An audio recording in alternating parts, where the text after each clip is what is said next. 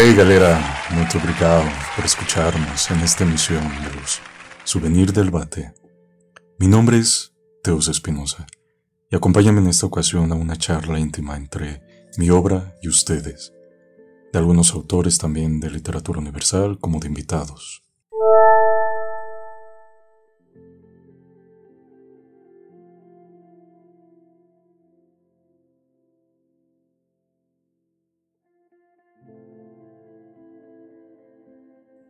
Han tenido el poder del amor en sus manos, sintiéndose divinos, capaces de crear cualquier cosa. Es así que en los años 2011 a 2012, el poder brotaba sobre mi falo y buscaba un poder semejante o superior para moldar lo que aún no conseguía, pero anhelaba. En aquellos años llegó a mí el mito de Prometeo. Quizá fue antes, pero ahora no recuerdo. Me inquietaba el dominio del titán sobre los dioses soberbios, al grado de robarles, y eso era gracioso. ¿Quién no ha querido robar un poco del poder que da sobre las personas? Aunque realmente imaginaba en ocuparlo en otras circunstancias aunque se veían truncadas por ser solamente un penique. Era bajo de estatura y muy delgado para mi edad. Solía visitar lugares bohemios donde se apreciaba la música, dejando a un lado esos lugares estrambóticos. Siempre he dicho que la música influye mucho en espacios donde no conoces a nadie. Pero cuando reproducen una canción que puedes saber y alguien más también la sabe, ya es un buen punto de conversación. Me agradaba visitarlos, gente ordinaria con mentes extraordinarias, esas rarezas que no se perciben entre una multitud. Cada uno representaba el mal estereotípico de lo que no es bien visto, pero su poder es tan tenaz que lo sientes tan familiar. Recuerdo haber visto a una chica tan impresionante y curiosa como ratón. No se dejaba mirar por más de tres minutos, pero yo la miré por más de diez. Solía traer una caja tan adornada que pareciese que lo hiciera a propósito para pasar desapercibida su gran belleza. El contacto visual entre ambos fue una lucha de titanes. Fruncía el ceño, sonreía. De mi parte solo la miraba y jugaba con mis cejas. Quizá eso la hacía reír. Aunque tuve que bajar la mirada y enfocar a otra parte porque me había vencido.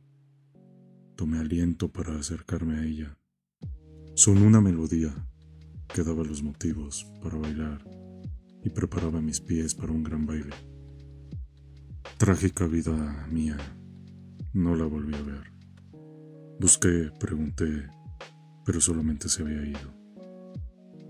Había hecho latir su corazón tan rápido que huyó victoriosa, prometiendo volver. Pero la noche se volvía madrugada, haciendo liberar mis males que terminaron en una borrachera tan dulce y tan amarga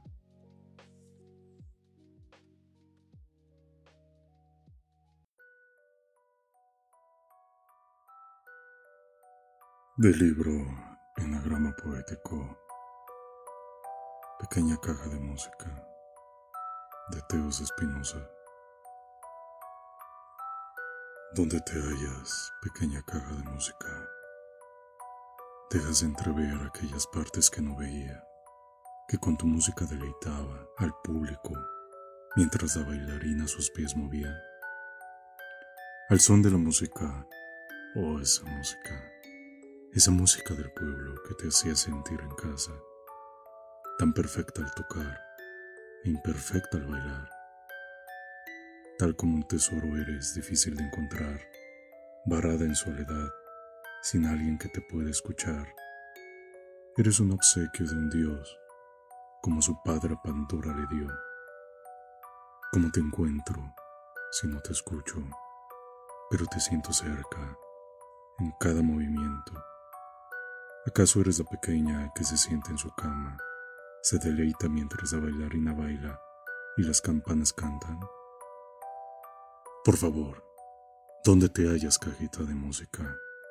Que deleitabas a tu público al estilo Pierrot, que como ninfa juegas en los jardines escondidos de altamar.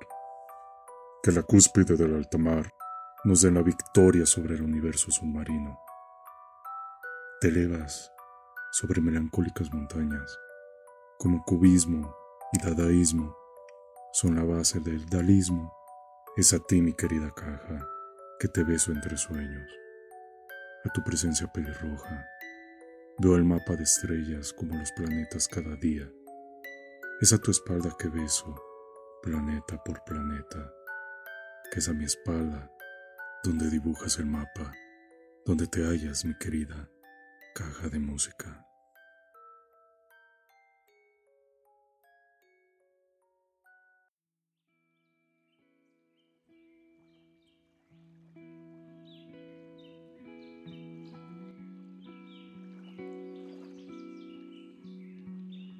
El poder de la música, del amor, tiene la capacidad de volver realidad los sueños, creando el infinito.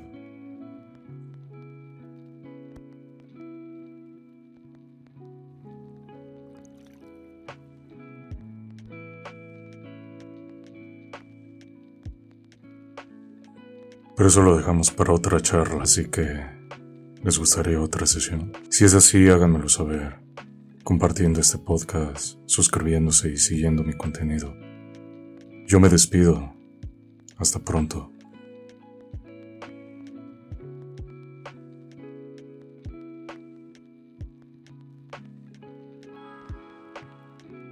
¿Qué? No te vayas. Sintonízanos en la televisión de...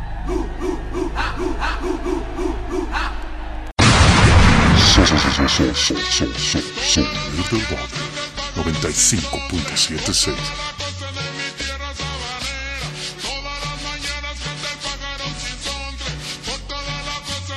Éxitos de aquí y ahora.